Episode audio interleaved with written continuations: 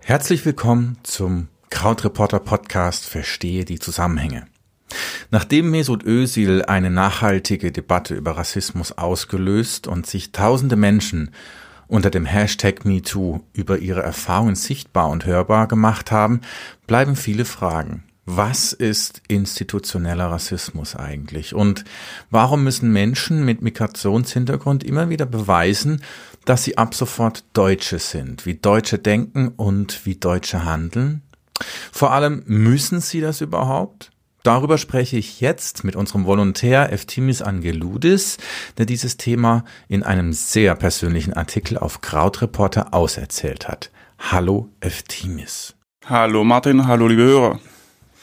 Ähm, ja, dein Artikel über Rassismus fängt mit einer Erinnerung an deine Jugend an und ähm, das ist eine sehr persönliche Geschichte, mhm. die ich hier nicht auslassen will. Erzähl mal, was ist da passiert? Ja, das ist eine der vielen Erfahrungen, die ich leider machen musste. Ich nehme mal an, andere Menschen mit Migrationshintergrund in Deutschland haben genau solche Erfahrungen, dieselben Erfahrungen gemacht. Ähm, ja, um das kurz zu fassen, es war eine Klassenfahrt. Ich ging aufs örtliche Gymnasium in einer Kleinstadt in Baden-Württemberg mhm. und siebte Klasse, Klassenfahrt im Herbst. Wir fuhren nach Garmisch-Partenkirchen, erinnere mhm. ich mich. Und das war bereits äh, ähm, eine schwierige Situation. Also ich wurde viel gehänselt und viel gemobbt. Ich glaube, weil ich genau ein Ausländer war, weil ich genau Grieche war und ich irgendwie ausgestoßen wurde.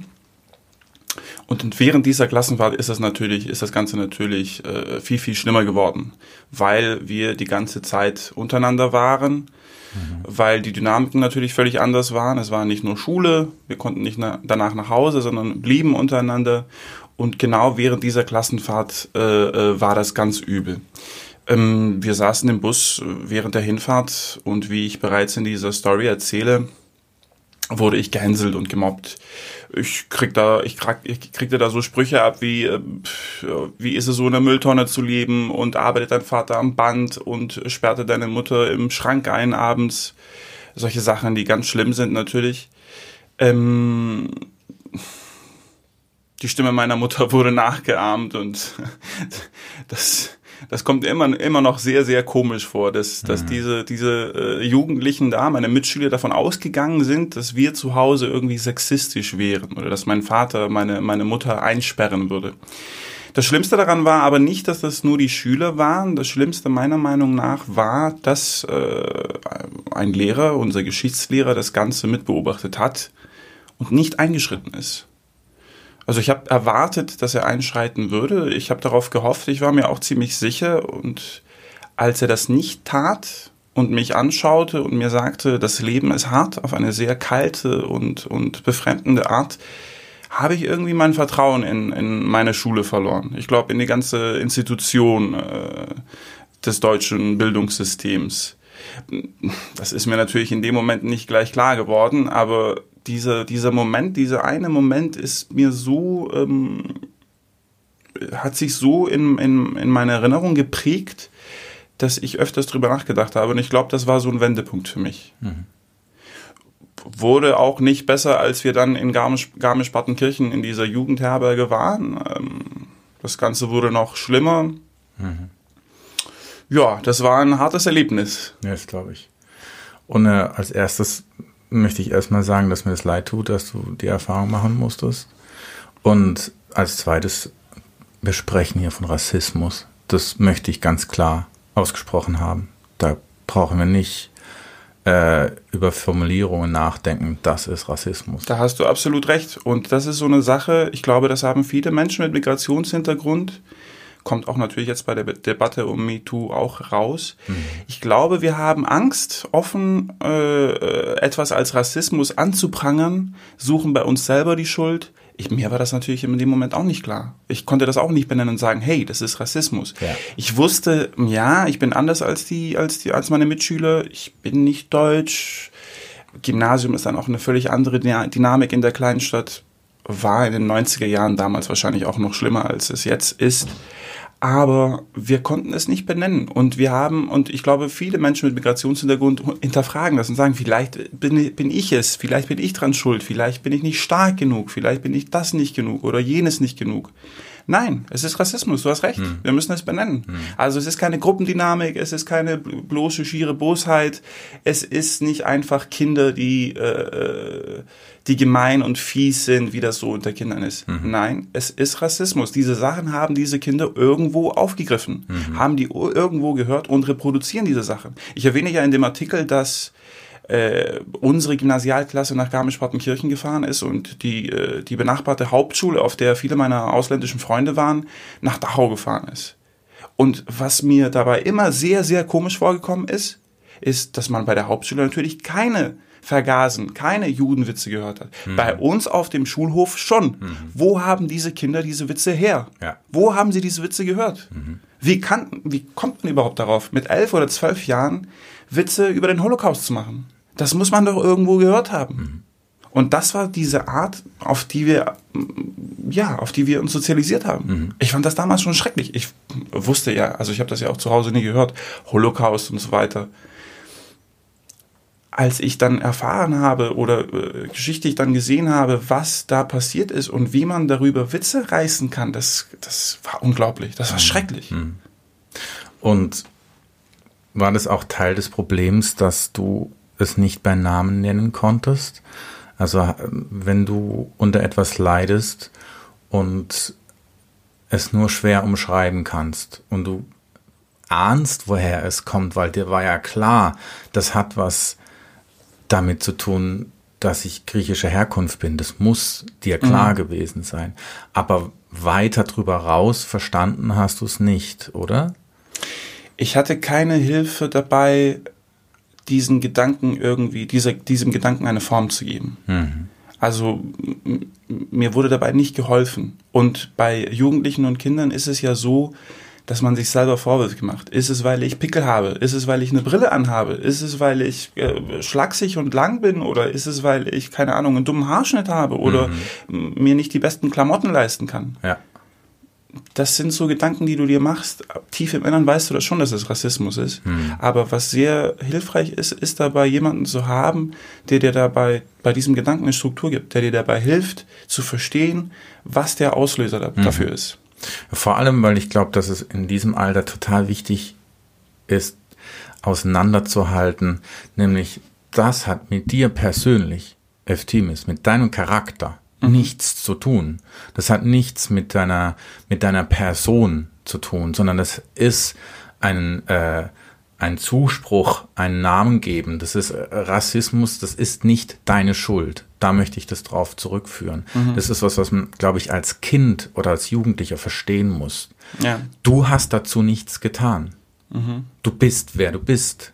Das hat mit dir ähm, als Individuum nichts zu tun, sondern Rassismus zielt auf Äußerlichkeiten, auf eine Herkunft, in dem Fall eben eine, einen Bundesstaat, ja, und ähm, du kannst einfach nichts dafür. Und die Frage ähm, brennt mir die ganze Zeit auf der Zunge oder liegt mir auf der Zunge. Ich kann es auch nicht so gut mit dem Deutsch. Ähm, was hätte dir damals geholfen? Du hast schon ein bisschen angerissen, dass du gesagt hast, es wäre gut gewesen, jemand zu haben, der das aufschlüsselt, mhm. der dir hilft, ähm, die Mechanismen zu verstehen. Was hätte dir noch geholfen? Mhm. Ich meine, der Geschichtslehrer hat definitiv seine Pflicht nicht erfüllt. Natürlich. Die Enttäuschung schreibst du da rein. Ähm, was wäre denn, was war denn deine Hoffnung, wie er reagiert? Mhm. Also es gibt da, äh, was, was, was mir geholfen hätte, wäre natürlich das Eingreifen oder das Einschreiten verschiedener Personen in meinem Leben in dem Moment. Ähm, da möchte ich auch klar sagen, dass die Schule da äh, diese, diese Situation vernachlässigt, vernachlässigt hat. Also da müsste die Schule eigentlich einschreiten, irgendein Lehrer, der Klassenlehrer, der Geschichtslehrer, irgendein Lehrer müsste da irgendwas sagen oder dazu tun. Mhm. Ähm, ich hoffe mal, dass das mittlerweile besser ist. Ich habe da keinen Kontakt oder auch kein Wissen darüber, wie das heutzutage auf in deutschen Schulen aussieht. Ich hoffe, dass es besser ist. Damals war es nicht gut. Damals war es wirklich schlecht. Mhm. Also die Lehrer haben da nicht eingegriffen haben dazu kein Wort verloren. Ja. Und das ist schrecklich. Ja. Das ist schrecklich. Da verliert man seinen ganzen Glauben in, in, in die Fairness, in die Gerechtigkeit, in ein System, in ein Bildungssystem und auch in ein Land. Ja. Ähm, tja, aber es sind nicht nur die Lehrer, natürlich gibt es auch Bezugspersonen im eigenen Leben jedes Menschen, jedes Kindes, jedes Jugendlichen, die da einschreiten können. Leider ist das bei vielen Menschen mit Migrationshintergrund so, dass die eigenen Eltern hilflos sind. Das äh, habe ich, diese Debatte habe ich schon oft gehört, da stimme ich voll zu. Unsere Eltern waren hilflos. Unsere Eltern haben die Sprache nicht gesprochen, haben nicht mitbekommen, was los ist. Die wussten das einfach nicht, die konnten uns nicht helfen. In vielen Fällen waren wir die Erwachsene. Also wenn meine Eltern zur Bank oder zum, zum, zum Amt oder irgendwo hin mussten, musste ich dabei sein, um zu übersetzen. Ja. Also tatsächlich war das ein anderes Verhältnis zu den Eltern. Tatsächlich waren viele, auch meine, viele meiner Freunde, die äh, Migrationshintergrund hatten, die Ausländer waren, viele meiner Freunde waren auch in dieser Rolle, dass sie die Rolle des Erwachsenen spielen mussten. Da hatte man keine Bezugsperson, zu der man nach Hause gehen konnte und sagen konnte, du Mama, Papa, dies und dies geschieht in meinem Leben. Ja. Ich werde so behandelt, das finde ich nicht fair. Hilft mir, sprecht mit mir. Das wussten unsere Eltern nicht. Ich kann das verstehen und ich kann das verzeihen. Ich weiß, dass es schwer für die Eltern war. Ich weiß, dass sie keine Zeit hatten, die Sprache zu lernen, sich zu assoziieren, sich anzupassen oder irgendwie im Leben teilzunehmen, denn sie haben hier gleich gearbeitet. Sie hatten keine Zeit, Sprachkurse zu machen oder, oder sich irgendwie einzuleben. Es war halt so eine Situation. Aber das hat natürlich gefehlt, dieser Rückhalt in der eigenen Familie, im Elternhaus. Oder hast du dich befremdet gefühlt in der Schule, ausgeschlossen und ausgestoßen von den Mitschülern, kein Interesse von den, äh, von den Lehrern, von den Lehrkräften? Und dann auch nichts verstanden zu Hause. Also da hattest du überhaupt keinen Rückhalt. Das Einzige, was mir geholfen hat, tatsächlich, um die Frage mal umzudrehen, was mir geholfen hat letztendlich, waren meine Freunde. Und das ist leider schade, dass ich das so sage. Es tut mir auch irgendwie weh. Ich hatte keine deutschen Freunde. Das waren alle Ausländer. Das waren alle Griechen, auch ein paar Türken, auch äh, Italiener und so weiter. Aber keine Deutschen. Ich hatte keine deutschen Freunde. Ich habe hier 16, 17 Jahre lang gelebt, bevor ich nach, äh, nach Griechenland studieren gegangen bin. Und ich hatte keinen einzigen deutschen Freund. Also das muss man sich mal vor Augen führen. Und ich glaube nicht, dass ich so ein, mm, ja, wie soll ich das jetzt sagen, so ein Loner bin irgendwie, der Leuten aus dem Weg geht oder der, der, der keinen Spaß versteht oder der irgendwie Leute abweist. Also unter meinen anderen ausländischen Freunden war ich sehr beliebt, glaube ich. Ich hatte sehr viele Freunde, hatte sehr viel Spaß, aber hatte keine deutschen Freunde. Also das finde ich sehr komisch.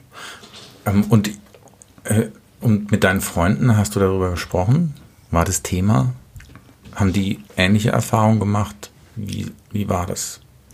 Ja, vielleicht nicht so schlimm. Ich kann das jetzt nicht bewerten. Also vielleicht haben sie schlimmere Erfahrungen gemacht oder genauso schlimme Erfahrungen. Auf jeden Fall sind komischerweise, obwohl da Leute darunter waren, die später studiert haben und ich da sehr froh drüber bin, waren die meisten meiner Freunde auf der Hauptschule. Und das ist auch so, ein, äh, so eine Sache, dass man nach der vierten Klasse entscheidet gleich, du kommst aufs, auf die Hauptschule und du kommst, kommst aufs Gymnasium. Ja. Na klar, wenn, wenn da ein Kind mit sechs oder sieben oder acht Jahren erst nach Deutschland gekommen ist und die Sprache erst lernt, kann man noch nicht wirklich nachvollziehen, wie es mit ihm mit zwölf oder dreizehn oder vierzehn aussehen Mhm. wird.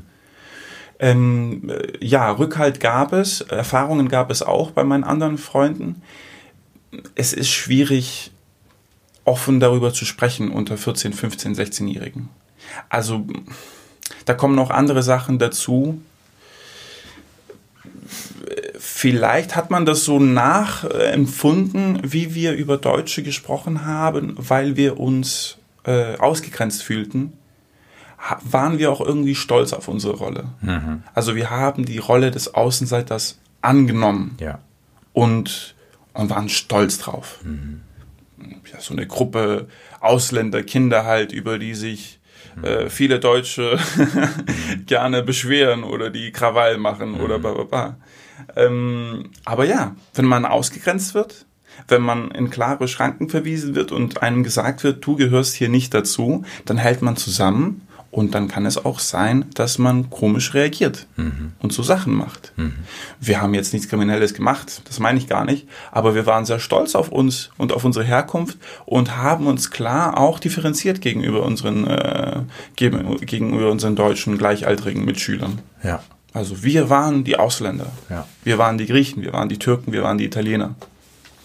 Ja, und du schreibst dann, der letzte Absatz in deinem Artikel, da schreibst du, deswegen frage ich mich, brauchen wir sie eigentlich noch, diese Monstrosität des Wortes Heimat, die vielen das Ankommen hier noch schwerer macht, als es sowieso schon ist?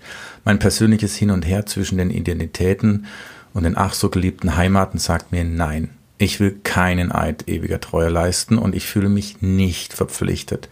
Ich bin in Deutschland zur Schule gegangen und habe in Griechenland studiert. Ich schulde Deutschland nichts. Ich schulde Griechenland nichts.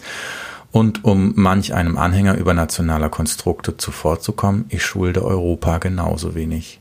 Dass es diese Art zu reagieren auch ist, dieses, okay, ähm, ihr wollt mich nicht, mhm. aber gleichzeitig fordert ihr von mir was, mhm. mich, dass ich mich in Anführungszeichen integriere. Deswegen distanziere ich mich von euch. Das ist ja auch, so wie du das da schreibst, das klingt wie dieses Ermächtigen, wie dieses ähm, mhm. dazu stehen, wer bin ich und auch ähm, für mich ist das ein Befreiungsschlag. Ist es für dich auch sowas? Zu ja. Sagen, ich, ja.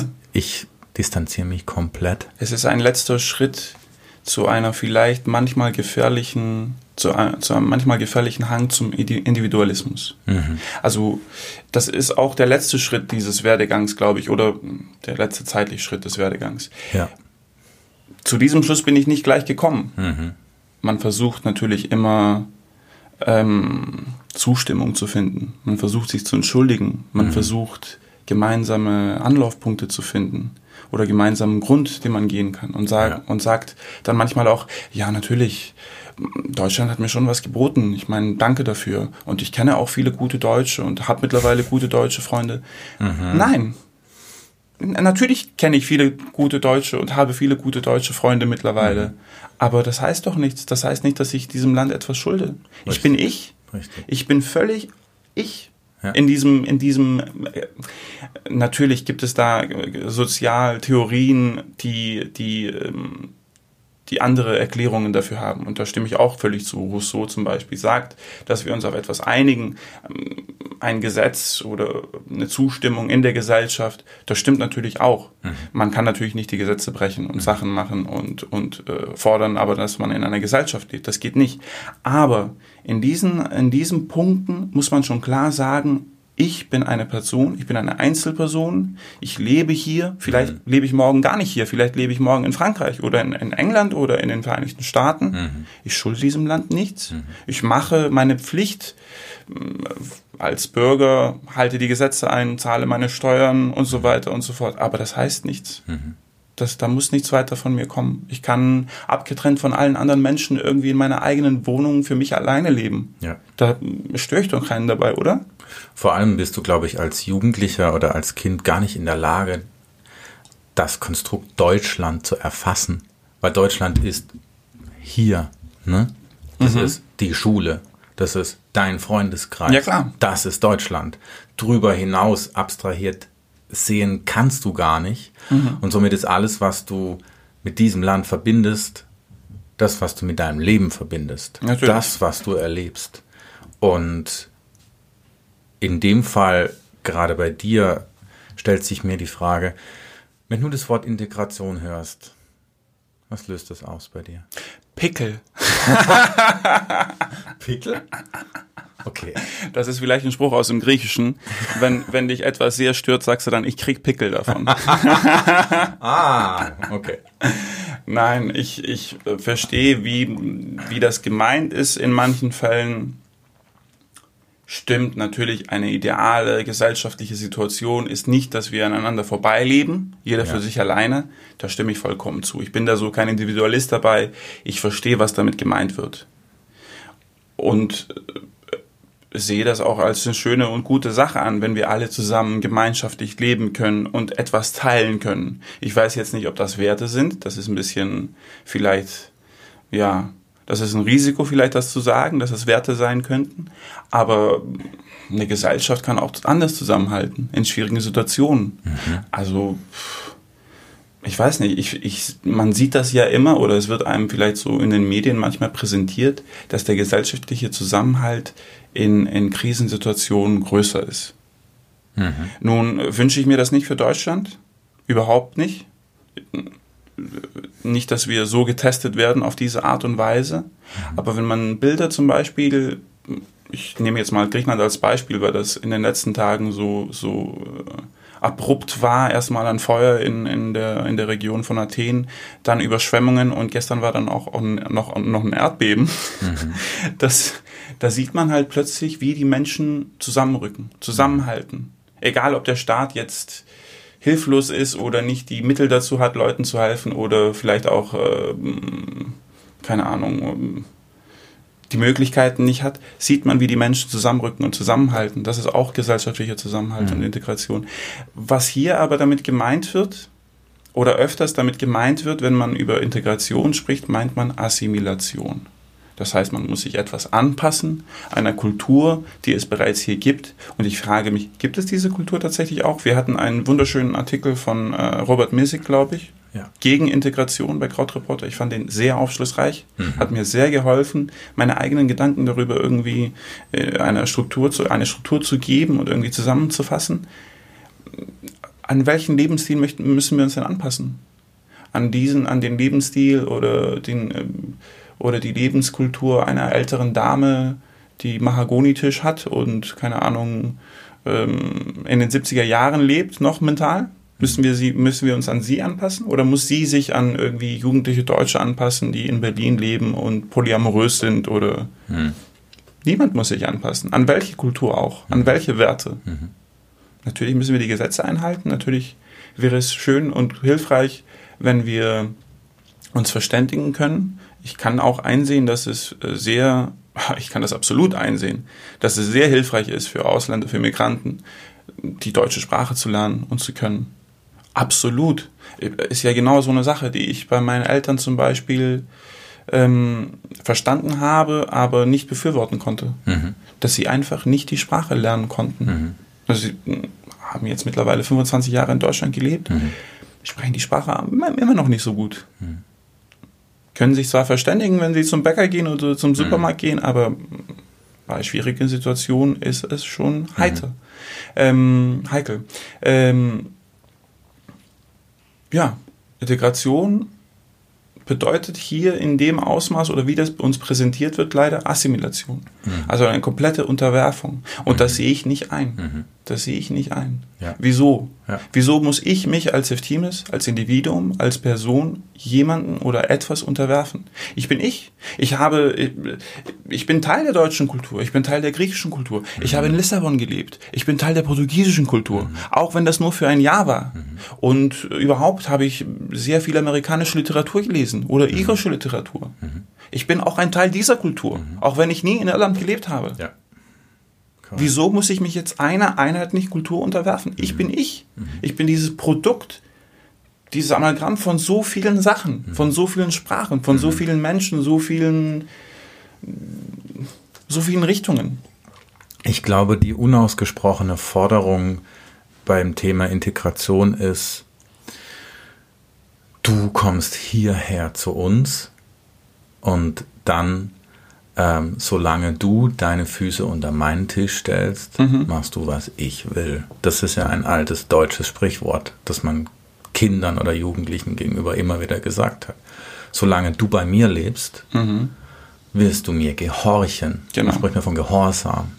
Und für mich, das ist für mich auch Teil deutscher Kultur. Mhm. Und ich glaube, das schwingt oft übersetzt mit, wenn wir von Integration sprechen. Mhm. Du stellst deine Füße unter meinen Tisch, also musst du tun, was ich in diesem Hause Deutschland zu sagen habe. Mhm.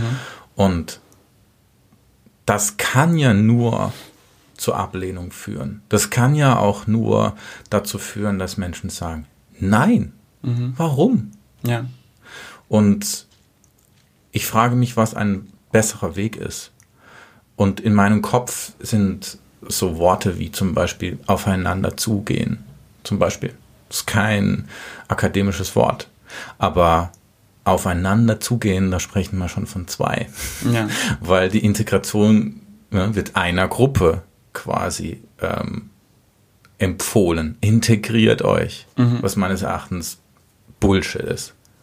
Weil ähm, es geht nicht, dass eine, Pers dass eine Gruppe sich einer anderen ähm, annähert, ohne dass die andere sich bewegt. Das funktioniert nicht, weil du nämlich dann gar keine Kommunikation hast. Du hast recht. Und dann sprichst du auch nicht von Individuen, sondern dann, ich, das ist wirklich das, was du sagst. Dann müsste die Gruppe, von der gefordert wird, dass sie sich integriert, ja alles aufgeben, um mhm. gleich zu werden. Und sich gleich umbenennen, nicht. gleich deutsche Namen annehmen, genau. an, annehmen. Und ist dieses, kannst du, kannst du damit was anfangen mit aufeinander zugehen? Ja, kann ich. Ich möchte erstmal auf deinen ersten Punkt angehen, auf diese Logik, diese sehr gefährliche und totalitaristische Logik, dass du bist jetzt hier, du musst, wenn, solange du deine Füße unter meinem Tisch hast, musst du dich anpassen. Genau. Das ist gefährlich, totalitaristisch. Da gibt es einige Leute davon, das ist wirklich schade. Mhm. Diesen Leuten weiß ich, äh, ich weiß nicht, ob man diesen Leuten helfen kann ob man mit diesen Leuten sprechen kann, mit diesen Leuten reden kann. Die sowas sagen. Die sowas sagen, mhm. aber es gibt auch eine andere eine andere Schicht von Leuten, die nicht so gefährlich ist, die nicht, die das vielleicht nicht so böse meint, mhm.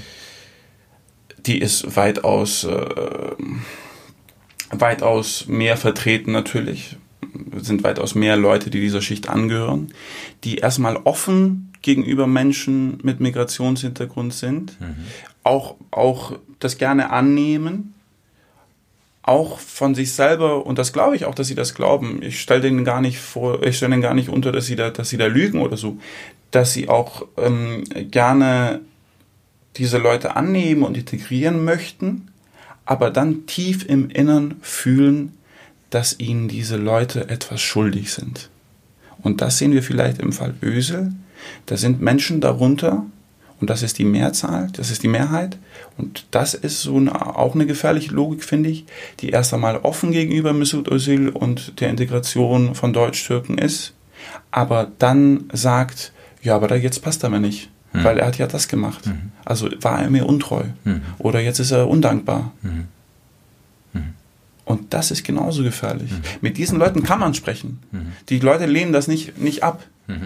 Aber tief im Innern glaube ich, dass da etwas, dass die Logik da nicht aufgeht. Mhm. Also wir nehmen diese Leute an, wir sind für die Integration, wir sind für, für, die, für die Integration im, im wahrsten Sinne. Also, dass sich mhm. die Leute hier auch einleben, dass wir auf sie zugehen und mhm. so weiter und so fort. Aber dann haben wir hohe Erwartungen an diese Leute. Mhm. Denn diese Leute müssen uns, müssen, müssen ja, müssen ja unserer Offenheit irgendwie gerecht werden und uns dankbar dafür sein. Mhm.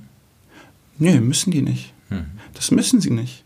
Es wäre schön, wenn, wenn ich auch irgendwie oder jeder andere äh, Mensch mit Migrationshintergrund vielleicht jeden Tag sagen könnte, hey, danke, dass ihr mich hier eingenommen habt. Danke, dass das hier so gut läuft. Wir müssen das aber nicht tun. Ja. Ich glaube, was, was mir da auch einfällt, ist, ähm, immer dann, wenn man Dankbarkeit voraussetzt mhm. und erwartet, das ist egal in welchem sozialen Gefüge, das geht schief. Das gibt immer böses Blut. Weil was ist denn, wenn die andere Seite sagt, gar nichts sagt? Mhm. Was ist denn dann? Dann fehlt offenbar was. Und äh, wenn diese erwartete Dankbarkeit noch gesteigert wird, dann kommt das, worauf du ähm, hier auf pochst, ist Schuld. Du schuldest mir mhm. sogar etwas. Mhm. Genau. Das heißt, ähm, so, eigentlich mag ich dich. Eigentlich bist du okay aber du schuldest mir was. Und ich habe hohe Erwartungen an und, dich. Genau, und wenn du diese Schuld nicht ausgleichst, dann werde ich dir die immer wieder vortragen. Mhm. Mag, das kann in kleinen Sätzen sein, das kann äh, in so Situationen sein wie Ösil, dass das dann wieder hingehalten wird. Klar. Der schuldet uns was. Mhm.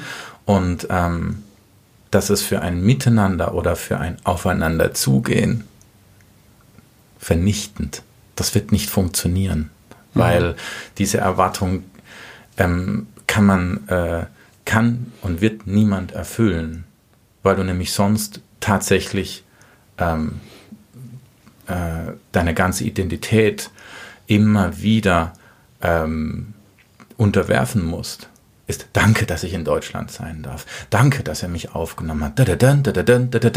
Und äh, die Frage ist, wozu führt das? Und es kann nicht funktionieren, wenn die andere Person nicht aufrecht stehen darf mhm. und dir ins Auge gucken kann und sagen kann, ich bin ich und du bist du, wir sind beide okay. Ja. Hat vielleicht nicht gleich unbedingt etwas mit Identität zu tun, die jemand unterwerfen muss, mhm. hat vielleicht auch etwas mit Ego zu tun. Mhm. Ich, bin, ich meine, ich bin ein stolzer Mensch. Ja. Ich möchte nicht mit gesenktem Kopf durch die Straßen gehen und sagen, danke, ja. danke, ja. danke, Eben. danke. Nie. Muss ich nicht. Muss ich nicht und will ich nicht. Ja.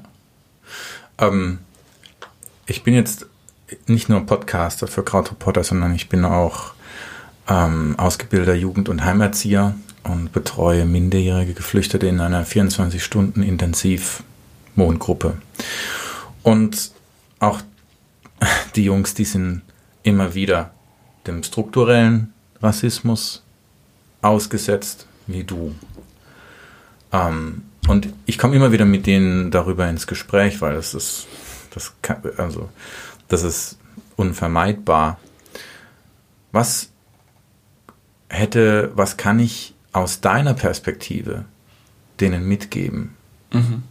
Was kann ich, was denkst du und du, ähm, was den Jugendlichen helfen kann, mit solchen ja, Anfeindungen umzugehen? Weil das, was du da im Bus erlebt hast, ist ja nur ein Auszug. Ist nur ein Auszug da war vielen. Viel mehr. Und das möchte ich dir einfach fragen, was, was denkst du, mhm. was hilft? Ähm, ja, bei den Jungs erst einmal ist es sicherlich weitaus schlimmer. Denn die sind neu in diesem Land, sprechen die Sprache auch vielleicht nicht so gut, sind völlig andere, in einer völlig anderen Situation ausgesetzt. Mhm das kann ich mit mir nicht vergleichen. Da mhm. muss ich fair sein. Mhm. Ähm, aber das ist eine schwierige Frage. Das ist eine mhm. schwierige Frage, was man dagegen tun kann als, als Elternteil, als Erzieher, mhm. als Lehrer, als Sozialarbeiter. Mhm. Es ist sehr, sehr schwierig. Und da kommen wir wieder auf, die, auf, die, auf das Gespräch zurück, was denn helfen hätte können. Mhm. Was hilfreich sein könnte in dieser Situation. Ja. Lehrkräfte unbedingt, Eltern unbedingt, die einen verstehen, mhm. mit denen man darüber sprechen kann, mhm. damit man sich damit nicht alleine gelassen fühlt. Denn das ist der erste Punkt. Und das ist sehr ausschlaggebend, weil als Jugendlicher kann man sich mit etwas alleingelassen fühlen und das belastet einen. Ja. Das liegt schwer auf einem. Mhm. Wenn man dann niemand in der Welt hat, mit dem man darüber sprechen kann, mhm. dem man sein Herz öffnen, öffnen kann, dann ist er sehr schwierig. Mhm. Also erstmal natürlich zuhören. Mhm. Erstmal offen dafür da sein und immer bereit sein zuzuhören, damit ein Jugendlicher das mit einem teilen kann. Mhm. Das ist natürlich etwas, das sehr leicht gesagt ist und sehr schwer getan, weil Jugendliche sprechen natürlich nicht unbedingt oft und leicht über solche Sachen. Ja. Und dann ein weiterer Teil in der Erziehung und ich bin da natürlich kein Experte. Was ich hier sage, muss ich immer mit Vorbehalt sagen. Mhm. Das müssen dann Leute wie du gegebenenfalls aussortieren und sehen, was dabei hilfreich sein kann. Ist Kinder und Jugendliche erziehen, also die Opfer in diesem Fall, stolz auf sich zu sein. Stolz auf sich zu sein, sich nicht klein machen zu lassen und sich in ihrer Identität oder auch ohne ihre Identität, auch bloß als Einzelperson, als ich zu behaupten. Mhm. Das heißt, klar, natürlich, wenn jetzt ein afghanischer Flüchtling auf die Schule geht, kommt es natürlich immer auf die Schule drauf an und auf den, äh, auf die, auf die Mitschüler, aber es äh, ist sehr möglich, dass er da gemobbt wird. Mhm. Dass, dass, ähm, dass er diskriminiert wird aufgrund seiner Herkunft. Und es kann, es kann sein, dass äh, so Leute dann äh, darauf reagieren, indem sie ihre, ihr Afghanischsein zum Beispiel komplett, komplett ignorieren. und versuchen sich zu assimilieren, mhm. versuchen sich anzupassen komplett und alles stehen und liegen zu lassen, was mit ihrer, was mit ihrer Identität zu tun hat. Mhm. Das muss man auch bekämpfen. Da muss man auch klar sagen, nee, du kannst stolz drauf sein, wo du herkommst. Du kannst stolz drauf sein auf deine Erinnerungen, auf das Gute, wie auch das Schlechte, das dir widerfahren ist. Für die Kinder, für die Jugendliche war es natürlich sehr schlimm, das weißt du besser, besser als ich. Aber sie müssen sich auch auf ihre, auf ihre Herkunft erinnern. Vor allem, das weiß man, glaube ich, nicht, wenn man nicht in dem Feld arbeitet. Äh, zur WM. Wenn ich irgendwo in Berlin Autos vorbeifahren sehe, mit Deutschland fahren, dann schüttel ich den Kopf. Weil das für mich, ich kann mit diesem Land, mit dieser Identifikation mit dem Land nichts anfangen. Mhm. Wenn ich bei uns in die Unterkunft gehe und die Jungs haben Deutschland Trikots an, Mhm. Ähm, und mit denen gehen sie auch in die Schule. Dann ist es auf einmal, dann merke ich, ähm, für mich, das ist was anderes. Mhm. Und dann merke ich, da sehe ich ähm, vor mir, wie sehr sie für dieses Land brennen, wie ja. sie deutsch sein wollen.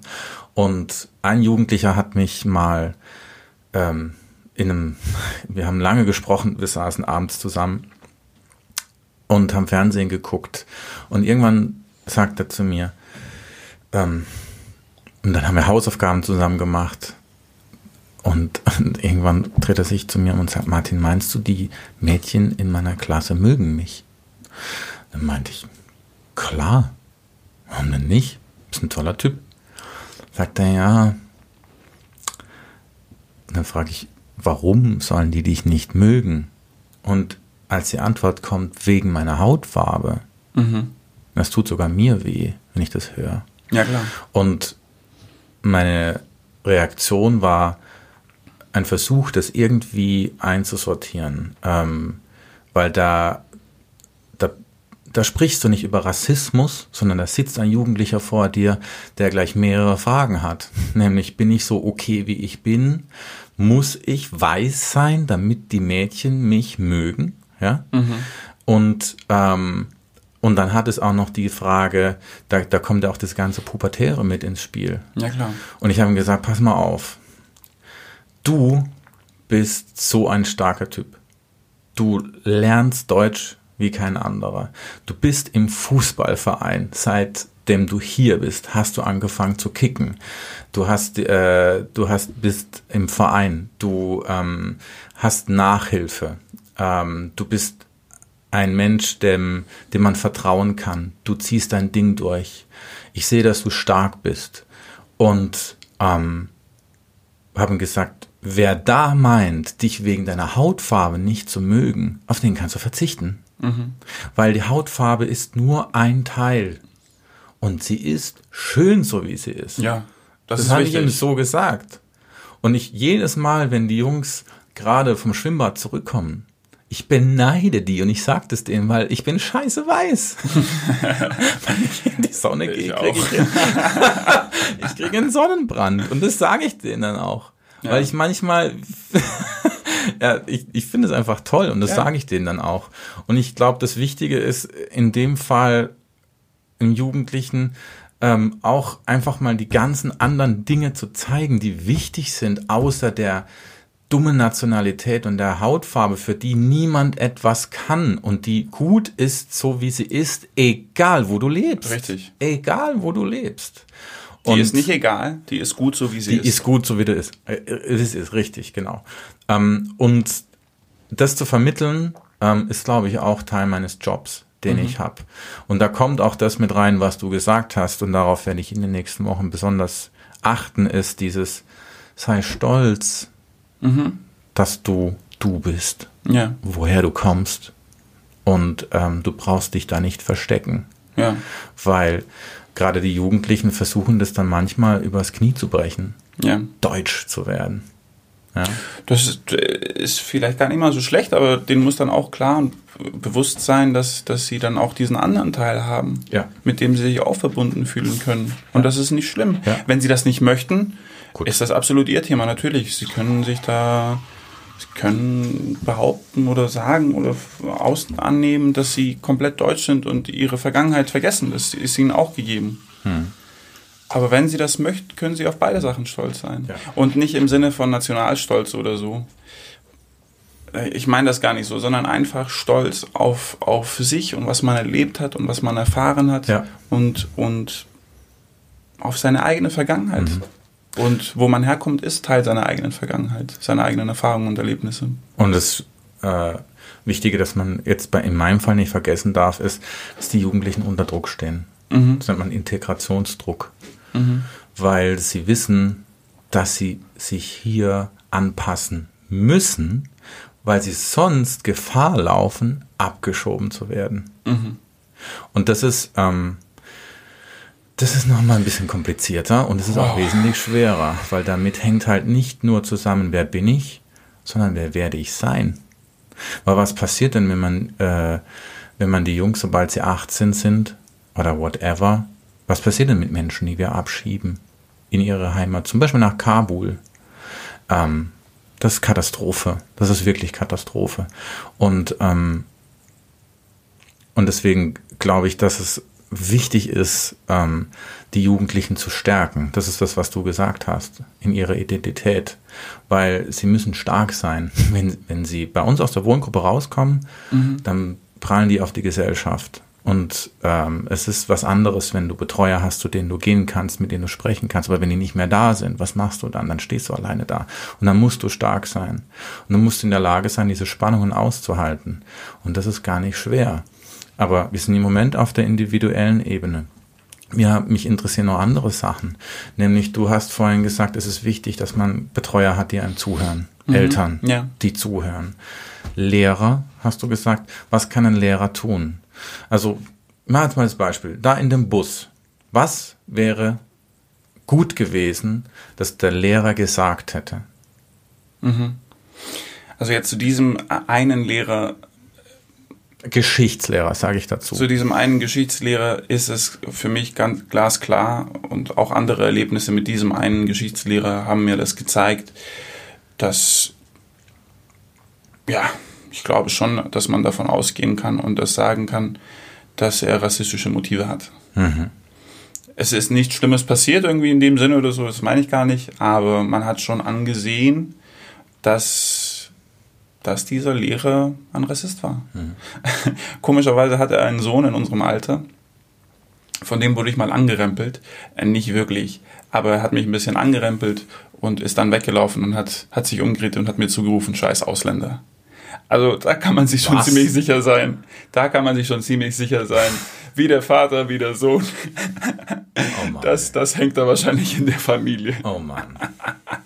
aber es ist egal. Also dieser okay. Lehrer hätte mir sicher nicht helfen können, aber ein Lehrer oder auch für unsere Erzieher und, und Lehrkräfte, die zuhören, gegebenenfalls einschreiten. Mhm. Was sagen, unbedingt, egal ob das jetzt manchmal so vorkommt, als ob, ach, vielleicht ist es peinlich für, die, für den Jugendlichen, dass da ein Lehrer zum, mhm. zur, zur Hilfe kommt oder mhm. zur Hilfe eilt. Nein, mhm. einschreiten, unbedingt ja. die Sache klarstellen. Mhm. Für alle, ein für alle Mal klarstellen, dass sowas nicht geht. Mhm also rassistische Sprüche, Diskriminierung, sowas wird nicht zugelassen. Und da gibt es Gefahr, das sollte auch durchgesetzt werden, dass wenn das jemand wiederholt macht, dass es auch für ihn eine Strafe gibt. Mhm. Also da, mm, das, das glaube ich, muss halt so sein, mhm. dass da ein Elterngespräch aufgesucht wird, ja. dass da ein bisschen, dass da ein bisschen nachgeschaut wird, warum ist das so? Ja. Strafe meine ich jetzt nicht unbedingt, dass da jemand aus der, von der Schule fliegt oder so, aber dass die Gründe aufgesucht werden. Ja. Kann nicht sein, dass ein Lehrer sowas mitbekommt und mhm. nicht eingreift. Mhm. Das kann nicht sein. Der mhm. Lehrer muss eingreifen und gegebenenfalls alles Mögliche tun, um der Sache auf den Grund zu gehen. Mhm. Elterngespräche, Klassengespräche mhm. mit der ganzen Schule von mir aussprechen, mhm. alle Schüler einladen und sagen, sowas geht nicht, das gehört nicht zu uns, wir machen sowas nicht, wir lassen sowas nicht zu. Das wurde auf unserer Schule damals nicht gemacht. Wie gesagt, ich hoffe, ich weiß es nicht, aber ich hoffe, dass es mittlerweile besser ist in Deutschland. Mhm. In den 90er Jahren in der schwäbischen Kleinstadt war es scheiße. Mhm. Ich hoffe. Mhm. Ja, also ähm, ich glaube, das Schweigen ist das Schlimme. Also vor allem von einer Person, die ähm, Lehrer sind, ob sie wollen oder nicht, Vorbilder. Ob sie sich dieser Rolle bewusst sind oder nicht, ist egal. Mhm. Wenn ein Lehrer wie in deiner Situation sowas billigt, mhm. dann haben die Jugendlichen, deine Klassenkameraden, eine Legitimation. Genau. Und das genau. verstärkt in deinem Fall dann auch ähm, das Leiden.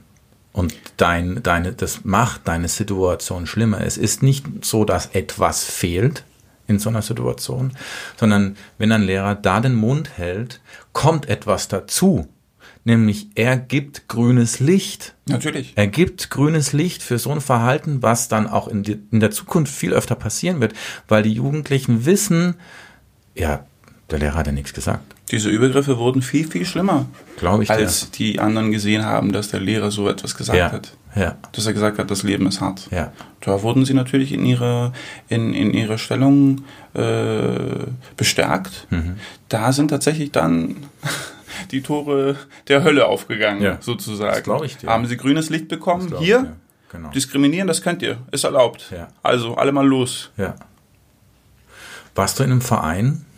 Ich habe Basketball gespielt. Ah, okay. Und wie war das da? Ja, war cool. Da gab es gar nichts. das hätte ich jetzt auch gedacht, ja. Da kam, ja. Nö, das äh, waren, glaube ich, auch hauptsächlich Deutsche. Aha. Beim ersten Verein bei TSG. Ja, das waren hauptsächlich Deutsche, aber die waren alle super. Okay. Ja, die waren alle super. Also der Sport hat geholfen. Der Sport hat geholfen. Der Sport hat geholfen, okay. sicherlich. Ich glaube, Sport, ja, ist. Ich weiß nicht, vielleicht gibt es da auch Erlebnisse von Menschen, ähm, die beim Sport schlechte Erfahrungen gemacht haben. Aber soweit mhm. ich das mitbekommen habe, auch von meiner Erfahrung von den Basketballvereinen, aber auch von Freunden, die Fußball gespielt haben, war Fußball immer so eine Sache, wo Menschen zusammen, äh, Sport immer so eine Sache, wo Menschen zusammengekommen mhm. sind. Mhm. Es gibt sicher auch andere Perspektiven darauf. Klar. Es freut mich aber, dass es in deinem Fall da ähm, auch eine, also Menschen gab, mit denen du zusammen Spaß haben konntest und für die du ähm, nicht der Grieche warst, sondern in die dem gab du es, Eftimis warst. Die gab es, aber es waren hauptsächlich Griechen. Auch im Basketball? Nein, im Basketball nicht. Okay. Aber Basketball Außer. war halt Verein, es war Sport, ja. es war Spaß. Ja. Es waren halt keine Freunde. Keine äh, super guten Freunde. Ja. Keine guten Freunde. Es waren bekannte, ja, Buddies, mhm. mit denen man halt Sport macht. Alles in Ordnung. Mhm. Aber mit denen man sich nicht unbedingt zu Hause trifft oder mhm. so. Ähm, ja, und das ist, das ist, ich, weiß, ich weiß nicht, ob das jetzt hilft, diese Erzählung, also meine persönliche Erfahrung. Ich bin da auch überhaupt nicht bitter darüber. Ich bin damit im Klaren, mhm. weiß, was mir da damals passiert ist, weiß, wie das mein Leben danach beeinflusst hat. Mhm und weiß, dass ich jetzt absolut sicher bin in meiner eigenen Identität, in meiner eigenen Rolle, mich, mich, ja. Und das ist toll. Das ist toll. Aber ähm, diese Erfahrungen können gegebenenfalls anderen Menschen helfen und auch ja. Menschen, die keinen Migrationshintergrund haben, zu verstehen, was da los ist, wie sich so ein Mensch da fühlt. Mhm. Also zum Beispiel diese Erzählung mit, äh, dass ich damals keine deutschen Freunde hatte, ist natürlich äh, sehr, sehr schade. Gegebenenfalls bin auch später ich dran schuld, weil ich so, weil ich nach dieser schlimmen Erfahrung halt keine Lust mehr drauf hatte. Aber das ist wie wahrscheinlich so eine, so etwas Prägendes, das, das danach deine Zukunft beeinflusst. Und das ist schade. Also, mhm. ich habe dir ja auch in persönlichen Gesprächen erzählt, aber ich erzähle das natürlich nochmal gerne dass ich davon, dass ich das annehme, dass diese Erfahrung während des Gymnasiums mich letztendlich dazu geführt hat, nach Griechenland zu gehen, um zu studieren. Mhm. Also hättest du den 16-jährigen Eftimis damals gefragt, ja, was ist los, wo, wo willst du leben oder was willst du machen? Mhm. Magst du es hier oder möchtest du irgendwo anders hin? Hätte ich gesagt, nee, in Deutschland kann ich nicht leben. Ich muss zurück nach Griechenland. Nicht, weil ich das Land unbedingt kannte, ich war vielleicht während des Sommers mit meinen Eltern in Urlaub oder so, mhm. aber das Land kannte ich nicht wirklich. Mhm. Ich sprach die Sprache, klar, aber Erfahrungen im Land? Mhm. Nö. Mhm. Bin in Deutschland aufgewachsen. Mhm. Ich hatte alle meine Erfahrungen hier. Trotzdem würde dir der 16-, 17-jährige, 18-jährige Stimme sagen, ich kann in diesem Land nicht leben. Ich sehe hier keine Zukunft für mich. Ich muss hier weg. Ja. Ich muss hier weg. Ich muss zurück in meine Heimat. wo ich mich dann wohlfühle. Und weißt du, was das Lustige ist natürlich? ne? Dass man dann bei seiner Heimat in Anführungszeichen ankommt und merkt, kenne ich gar nicht. Ja. Ist gar nicht meine Heimat. Ich fand das, ja, jetzt äh, sch- schweifen wir etwas von der Debatte ab, aber als ich dann mit 23, 24 diesen Fatih Akin-Film gesehen habe, gegen die Wand, war ich mit 22, glaube ich, eher. Als ich, diesen, als ich diesen Film von Fatih Akin gesehen habe, gegen die Wand, war das so aufschlussreich für mich. Dieses ganze ähm, Yearning, dieses, diese Sehnsucht nach der Heimat und wie man sich da Vorstellungen macht, die gar nicht der Wahrheit entsprechen. Und dann irgendwo landet, aber sich doch verbunden fühlt. Also es war ja nicht so, dass ich ein Fremder da war. Also Ja. ich habe da Gefühle für diesen Ort. Ja. Aber ich habe auch Gefühle für diesen Ort. Ja. Äh, Und was ich so schade finde, ist äh, die Frage von, na, meistens sind es dann doch Deutsche, die die Frage stellen, ist, und fühlst du dich jetzt als Grieche oder als Deutscher? Also, oder die Frage, und wo ist jetzt wirklich deine Heimat? Und du hast es ja vorhin schon aufgeschlüsselt. Meine Heimat ist überall. Du warst in Portugal, du hast die und die Literatur gelesen. Das kann man gar nicht auf einen Ort reduzieren. Muss man auch gar nicht. Aber ähm, das ist ja auch was, was viele Deutsche dann hören wollen. Ja, ist, und was bist du jetzt wirklich? Also wäre ich jetzt Profifußballer, obwohl mit 33 hat sich wohl diese Geschichte erledigt. Wäre ich jetzt Profifußballer, würde ich nicht für Deutschland spielen. Da hat der arme Mesut uns bereits gezeigt, dass es nicht so unbedingt gut ist und möglich ist. Nicht, dass wir danach irgendwo verlieren oder so eine Schlappe irgendwie einfahren und ich dann Genau. der, der, der Sündenbock bin. Genau.